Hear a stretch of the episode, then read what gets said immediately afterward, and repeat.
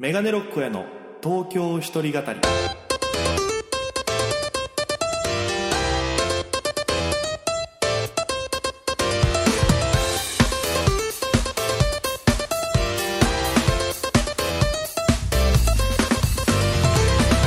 さあ始まりました。メガネロックへの東京一人語り。パーソナリティはピン芸人で現在東京で活動しております。県出身の、えーメガネロックへと申します。よろしくお願いします。この番組は大都会東京へ口先一つで乗り込んだ沖縄芸人の一人語り。コロナ不況揺れ動く時代。それがどうした？メガネロック大家が聞かせる本音の東京お笑い物語が始まります。ということでえー、久々のお家での収録会でございます。えー、まあね、前の、えー放送分6週分が、えー沖縄のね、えーそのラジオ沖縄さんにお伺いして、スタジオで撮らせていただいたんですけども、まあ、その、たまたま、えー自分の帰省と、その、えーね、このラジオでも話した、えー、あさとみむとみーちゃんさんの結婚式があって、ちょうど3週おきぐらいに行ったんで、このちょうどね、ラジオいっぱい撮れたっていうのがあったんですけども、まあもう今普通に東京に戻って、えーいつもの日常を過ごしてるということなんですけど、だからその、ここ、えー2023年に入ってからのお話はあんまりできてなくて、まとめ撮りしてたんで。だから今日はちょっと、えーここ最近あったこととかをいろいろ語っていきたいなと思ってますので、えー久々のメガネロックや一人会、えーぜひ皆様最後までお付き合いください。よろしくお願いいたします。ということで、まあ、えー、思うことといえばですね、まあその R1 グランプリというピン芸人の大会がありまして、えー、日付、これを撮ってる日付的には、えー、もう今週ですね、あの、決勝があるんですけども、えー、メガネロック荒野は、えー、2回戦敗退ということで、えー、まあ、1回戦5年ぶりに合格してね、えー、もうネタもいいのができてるし、勝つ気は満々だったんですよ。で、その、やったネタっていうのが昆虫食レストランというネタでございまして、まあもう負けたんでね、もう今あの、普通に僕の YouTube チャンネル、メガネロックへのネタ小屋に、えっともう動画上げてるんで、もし気になる方いればね、ぜひそちらの方見ていただければなと思うんですけど、まあこのネタがすごく芸人さんとか、周りの人にもいいネタだね、勝てるよって言ってくれて、あのーもらいまして、で、僕自身もすごい好きなネタだったんで、それをこう、ブラッシュアップというね、もう何回もライブでかけて、で、3分半とかあったのをどうにかこう2分とかにしてね、それこそ、えー沖縄の先輩、与座義明さんっていうね、ホームチームの与座さんがやってるレンタル一緒に考えるっていうサービスで、与座さんに、えー1時間5000円お支払いして一緒に考えるっていうのがあるんですけど、もうそれ使って新しいボケとか下り考えたりとか、本当にこういろいろ一本のネタを2ヶ月3ヶ月かけて仕上げていきまして、で、まあ1回戦勝って、で、2回戦ね、出た時ですけど、その吉本の有楽町ホールっていうのがありまして、有楽町ホールか。元映画館のとこなんですよ。だからその音、音の吸収をすごいする場所なんですね。で、だから、ちょっと受けてるぐらいでも、まあ普通の劇場だったら受けてるに値するぐらいというか、だからその、受けたの基準が難しいんですよ、やっぱり。落とすとこだからめちゃくちゃ受けてたらとんでもなく受けてるみたいな感じの言われ方するようなとこでして。で、初めて行って。で、まあ、その、出場者の方も、2回戦からはね、過去準決勝まで行ってる方がシード権で出てくるんですけど、まあ、僕の日なんてそれこそ有名どころがいっぱいいましたから、カエル亭さんとかね、えー僕の一個後ろが、えっ、と、今、準決勝も行きました。えーケビンスというコンビの山口コンボイさんとか、いろんな方がこう、そうそうたるメンツがいらっしゃって、でももう、いつもと違うんですよ、やっぱり気持ち的には、自分の中で。過去、5年前とか、準、え、2回戦行った時は、それこそ沖縄にいた時だったんで、まあ、緊張とかそうだし、周りのその演者さんとか見慣れてないことに対する不安とかプレッシャーとかあったんですけど、今年はもうそんなんも本当になくて自信がすごかったから。で、自分のいつも通りの自分をやれたんです。で、ネタの一個前やってる人のを見ても普通に笑ってたし面白くて。で、自分の番になってネタ始めたら、あのー緊張は多分体がしてたんでしょうね。普通そのみんなさ緊張すると手が震えるとかっていうのがあるんですけど、僕の場合はね、手が痺れたんですよ。このネタ中に手上げるとことか、こう、動作とかジェスチャーするときに、じんわりね、その、正座の時みたいな痺れが手を襲うんですよ。だからこう、うまくちょっと開けなかったりとか、なんかこう、ちょっと、その、痺れって、自分の体感では、うわ、来てるなってなるんですけど、これがちょっと震えてるのかどうかがわかんなくて、自分では。でもまあ、一生懸命ね、こうやって、身振り手振りもそうだし、で、結構ありがたいことに受けて、で、ネタの中盤で、ボンとまた受けて、よっしゃ、これは多分、行ったぞ、みたいな手応えを感じてたんです、自分の中で。で、まあ終わりまして。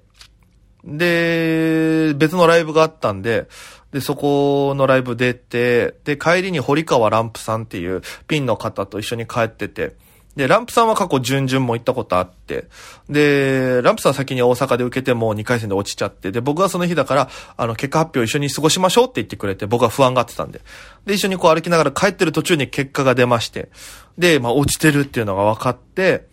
で、じゃあもうランプさんが一緒に飲みましょうか、つって、あの、行ったんです、ライブ終わりに居酒屋さんに行って。で、こう飲んでたら、たまたま僕らの席の隣に女子二人が座ってたんですけど、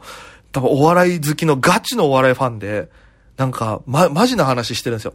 え、R1 の2回戦の結果出たよみたいな。え、誰が言った？誰々、誰々、誰々。うわ、誰々落ちてんじゃんとか。なんか誰々こうじゃんみたいな話をしてるんですよ。で、その隣に2回戦落ちた僕がいるんですよ。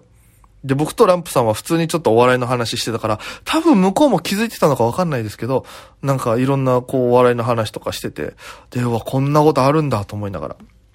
で、まあ、もうそっから、あまあ、準決勝とか準々に、まあ、ね、いっぱい知り合いの人残ってますし、それこそ準決、決勝行ったんだとね、イエス・アキトとかはもう、受かった後にすぐ LINE して、アキトおめでとうみたいな。したら、コンビーフパワーで頑張るわって返信くれてありがたいなと思いながら。で、あとはもう準決勝にはね、徳原旅行とか、えー、村民代表南川さんとか、えー、森本サイダーさんもそうですし、なんか結構ライブでご一緒する方とか仲いい人たちもいっぱい残ってて。で、今年は準決勝も見に行ったんですよ。まあもう僕は来年こそ準決勝絶対行くと思ってるから、下見も兼ねてね。有楽町の朝日ホールってでかいとこですよ。で、見たんですけど、なんかやっぱり思いましたね。動きがある方がいいんだなとか。やっぱこう、全体に、すごいでかいホールだったんで、もう多分7、800名入るのかなそこわかんないけど、すごく人がいたんで、右から左まで全部そのお客さんを巻き込むような笑いというか伝わるようなことをしなきゃいけないなっていうのはすごく思って、って考えると昆虫食では多分それができてなかったなっていうのがあったんで、それがまあ、いろいろ反省とかもありつつね、えー、今年の R1 はなんかこう、いいエネルギーをもらえた。だから、今年1年はもう R1 に向けて全振りしようって決めてるぐらい、いろいろ考えてるので、それこそ、えー、自主ライブもそうですけども、新ネタライブもいっぱい下ろすっていうのも、新ネタライブもね、呼んでもらえたりとかしてるんで、ちょっと、来年こそは、頑張りたいなという気持ちがすごくありますね。まあ、それに 2, 2月は主催ライブも2本ありまして、僕が主催したライブが。まあ、1本が、えっ、ー、と、横浜のネイキッドロフトっていう場所であった京浜コント地帯っていう、えー、僕と、9月さんっていうピン芸人と、えー、徳原旅行、この3組でネタ2本と、まあ、即興コント、そしてネタについて語るというのをやりまして、これ非常に面白いライブだったんですね。もうアーカイブ販売も終わっちゃったんですけども、来てくれた方々も非常に反応良かったし、なんだったら出てる演者の9月さん徳原旅行もなんか楽しんでくれて、めちゃくちゃいいライブだったんですよ。で、その9月さんっていうのが、えー、もうネタとんでもない数あって何千本とあって、で、その9月さんが単独ライブ1回やるときは、その53時、54時間南京ライブとか、もう2日通して、その美術館とか、なんか、美術館というかアトリエみたいなところ、画廊みたいなところ借りて、もう、ひたすらコントお客さんがいる限りはやり続けるっていう、ストロングスタイルの方なんですよ。だから短い尺のコントから長い尺のコントまであって。で、そんな9月さんが今年初めて R1 出て、で、9月も2回戦ダメだったんですけど、なんかだからその、トカラ旅行がね、もう3年連続準決勝まで行ってるから、もう、この3組で、そう一緒にライブやって、トカラにネタの相談しながらとか。で、9月さんがその単独ライブでやってる、お客様からテーマもらってネタ作る即興コントをみんなやるとかっていうのを、やったら、即興コントで生まれた設定がいいってなって、僕は一本ちゃんと作り上げたのもあったりとか、あと、徳原のなんだろう、作り方というか、感覚というか、うん、そのシステムも教えてもらう、し、教えるというか、こうした方がいいよっていうのアドバイス。ね、もう全然後輩ですけどめちゃくちゃやっぱすごいから、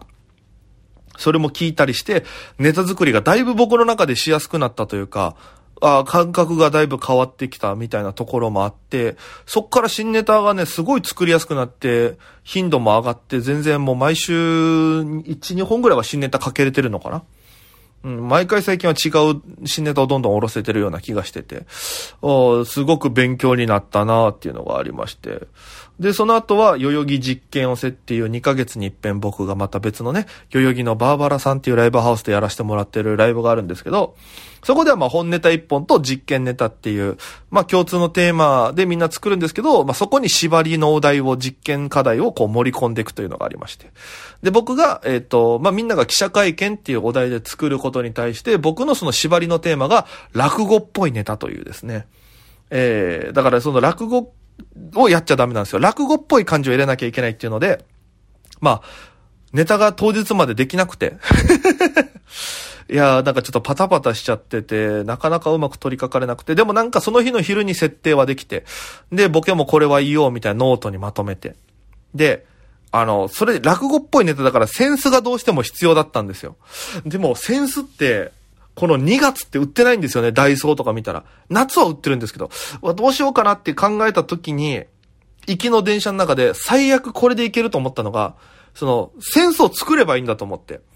でも、本当に作ることできないから、センスっぽく見せるにはどうしたらいいんだって考えた時に、ふと頭に降ってきたのがね、割り箸を買って、割り箸をね、その4本並べて、一回黄色のテープで上7割ぐらいぐるぐる巻きにするんですよ。で、残りの下3割を白いテープで、こう、その、ちゃんと木の部分が見えるように薄いテープで巻いて、これでセンスにしたんですよ。そしたら本当にセンスっぽく見えて。で、実際ライブでやった時も、あのーお客さんからセンスっぽ、センスだと思いましたと言ってもらえるぐらいセンス、俺こんな小道具作れるんだと思いながらね。すごい、やっぱ楽しくできまして。で、またこのライブにはゲストで徳原旅行が来てくれて。で、とっくんは、えー面白そうっていう年末のね、えっと、グルナイって番組で、あの、やってる、このブレイク芸人を毎年輩出してる、面白そうっていうのに出れそうなネタっていうのを作って、普段もう本当にコントしかやってない徳原が、リリズムネタをやってたんですよ。まあ今年というか、あの、まあ面白そうの人たちは結構チャンピオンズさんとかね、ブルゾンさんとか、ゆめちゃんとか、みんな音とか使ってる人とか、リズムっぽいのがね、8.6秒バズーカさんもそうですけど、やっぱ有名になるみたいなのがあったんで、まあそれを使ったネタをやってて、めちゃくちゃ受けてて、すごいなと思って、なんかこの人ネタ強えなと思いながらね、ちょっと孫悟空じゃないですけど、おめえ強えなみたいなね、感覚になりまして、で、まあそのライブも楽しく終わって、また再来月あるっていう形なんですけど、もし気になる方いれば、えっと、まだ配信変えると思います。代々木実験寄せっていうのは、僕のツイッターのアカウントから飛べば多分変えると思うんで、よかったら興味ある方、1500円でアーカイブ販売してますので、よかったら、2週間は見れるんでね、えー、ちょっとまだ見れるのであれば、ちょっとチェックしていただきたいなと思いながら。で、その落語のネタは、配信が終わった後に YouTube に上げようかなと。考えてますので、よかったらそちらもね、ぜひチェックしてもらえればな、なんて思うわけなんですけども、あと、ここ最近で言いますと何でしょう。えー、渡辺、えー、お笑いナンバーワン決定戦という、あの、渡辺エンターテイメントという事務所がありまして、そこが年に一回やってる事務所の芸人で誰が一番面白いの決めるかっていうライブというか大会があるんですけど、まあ、過去だったらロッチさんとか、花子さん、えー、花章さんとかが取ってるチャンピオン大会がありまして、それが去年か一昨年ぐらいから一般参加も出れるってなったんで、ちょっと今回あの応募してみまして。うん。で、そこでまあ事前の映像審査にはなるんですけど、そこで映像審査で合格してれば、えー予選に出れて。で、予選で勝てば準決勝行けて、準決勝勝てば決勝に行けるっていう流れなんですけど、それを出ようか悩んでる時に、あのー二人静かっていうね、その渡辺の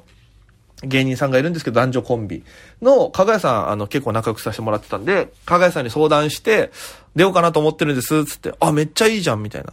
で、なんか、聞いたら、その、一般参加で出て、準決勝まで進んだ子がいるらしいんですよ、去年かな。で、その子たちはそのまま、そこでの多分結果が良かったからだと思うんですけど、渡辺に所属になったりっていう、その道があると。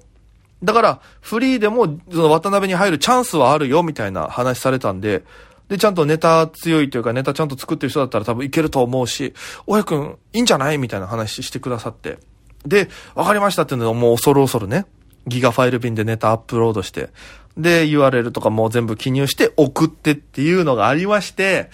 で、これがね、まだ結果出てないんですよ。どうやらその、えー、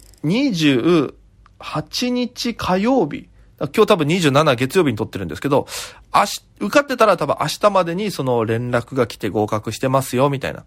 で、その連絡が来たら、もう予選に出れるっていう状態なんですけど、まだ僕の元にはその合格というメールが届いてはないので、いやーこれが怖いですね。まあ、ちなみに予選エントリーしたのが3分のネタで出てくださいってあったんで、で、僕の今の3分の中で自信のあるネタっていうのがさっき R1 で話した昆虫食レストランのネタだったんで、まあ、それをね、えー、送ったんですよ。だからこれが、まあ、もしどうなるかわかんないですけど、受かってたらまた、予選はこのネタやって、あのネタやってっていうもう三段は立ててるので、ちょっと強いネタ仕込んで頑張ろうかなというふうに思います。最近それこそ、そのね、徳原旅行に教えてもらったネタの作り方で、あのー、だいぶ展開というか、やり方が変わって、で、受けもやっぱ取りやすくなったんで、なんか本当に、もう、芸歴とか関係なく面白い人にいろいろちゃんと聞いて、相談してやっぱ作るというか、なんかそういうのが楽しくなってきますしね。勉強にもなるし、いいなっていうふうに、えー、思っったんで、ぜひちょっとね、皆様、その僕が実際合格してるかどうかもね、まあ、これが配信されてる頃にはもう全部分かりきってることだと思うんですけど、えー、渡辺合格してるかどうか。ぜひね、ぜ、ぜちねって言ったらあれですけど、ぜひちょっと見ていただければなって思います。あとはもう、僕は関係ないんですけど、その R1 グランプリね、皆様、あの、敗者復活ステージが TVer で配信されますので、えー、よかったら、なんか視聴者投票で決めるのかな？うん。で、まあ、それこそ僕のね、えー、お友達というか、えー、仲間でもあります、トカラ旅行とか、村民代表南川さんとか、あと先輩だったら森本サイダーさんとかね、いろんな面白い方々が残ってて、国民投票で一番の票を集めた人が決勝に行けるっていうシステムになってますので。で、なんか、事前の、決勝戦の前の時間帯にある番組で発表されるっていう流れらしいので、ちょっとぜひね、皆様、あの、お時間ありましたら、TVer で、えー、生配信もするので、えー、沖縄からでも投票できるんで、この芸人さん面白いなと思ったら何組でも投票できるそうなんで、ぜひ、えー、よかったら、こう皆様のね、ポチリで、えー、面白いと思う芸人さんを決勝に上げていただければなと。まあ僕もね、もちろん見ますし、現地で見ようかも迷ってますけど、いろんなね、知り合いをこう応援する気持ち、まあ、嬉しさもあり、悔しさもありますけども、ここはちゃんと応援する側の気持ちで頑張っていきたいなと思うんでよろしくお願いいたします。さあ、そんなこんなで喋ってたら今週もお時間となって参りました。いや、あっという間でしたね。なんか、ここ最近あったこととか、いろいろ喋りたかったんですけど、あのね、坂口杏里夫妻の、えー、トークショーの聞き手役というすごいお仕事もしましたし、人生で初めてあんなに緊張、緊張と、緊張ですね、あれは完全に。なんか司会の方が別にいてねまた大家さんも入ってきてくださいね話題こうどんどん出すんでって言われたけどもう話題が壮絶すぎて全然入っていけなくて。でもまあ坂口杏里夫妻もなんか僕が思ってた人たちとちょっと違ったというか話を聞いたらいろいろそうだったんだとかやっぱりね聞いてみなきゃわからないことっていっぱいあるなと。あとは芸能界って怖い場所だなっていろいろ思ったりもしましたからね、えー、そのアーカイブはもう終わっても見ることできないんですけど。えー、なんかいろんな貴重な経験させていただきました。えー、3月もそんな感じでいろんなライブ出させていただきますし、配信の購入なんかもして、配信とかもあって、それを買えば見れるみたいなやつもあるので、ライブではね。だから僕のこのラジオを聞いて、メガネロックコアネタ見たいなと思ったら、まあ、YouTube の僕のチャンネル見ていただいてもいいですし、えー、配信で、えー、面白そうなライブ、興味あったら僕が出てるやつ買ってみてもらったりとかね、えー、していただければなというふうに思います。ぜひ、えー、もう早いもんですけど、今年も3月ですよ。ね、3月も変わらずにこのラジオ、そして、えー、メガネロック荒野を応援いただければなというふうに思います。ということで、えーお届けしましたのは、えーピン芸人のメガネロック公演でございました。えー本日もご拝聴ありがとうございました。また来週お会いしましょう。それでは皆様、また今夜、バイバーイ。